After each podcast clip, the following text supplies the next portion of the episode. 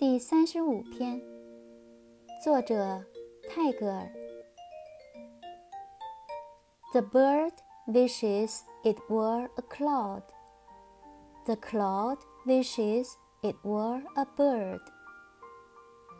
鸟儿愿为一朵云云儿愿为一只鸟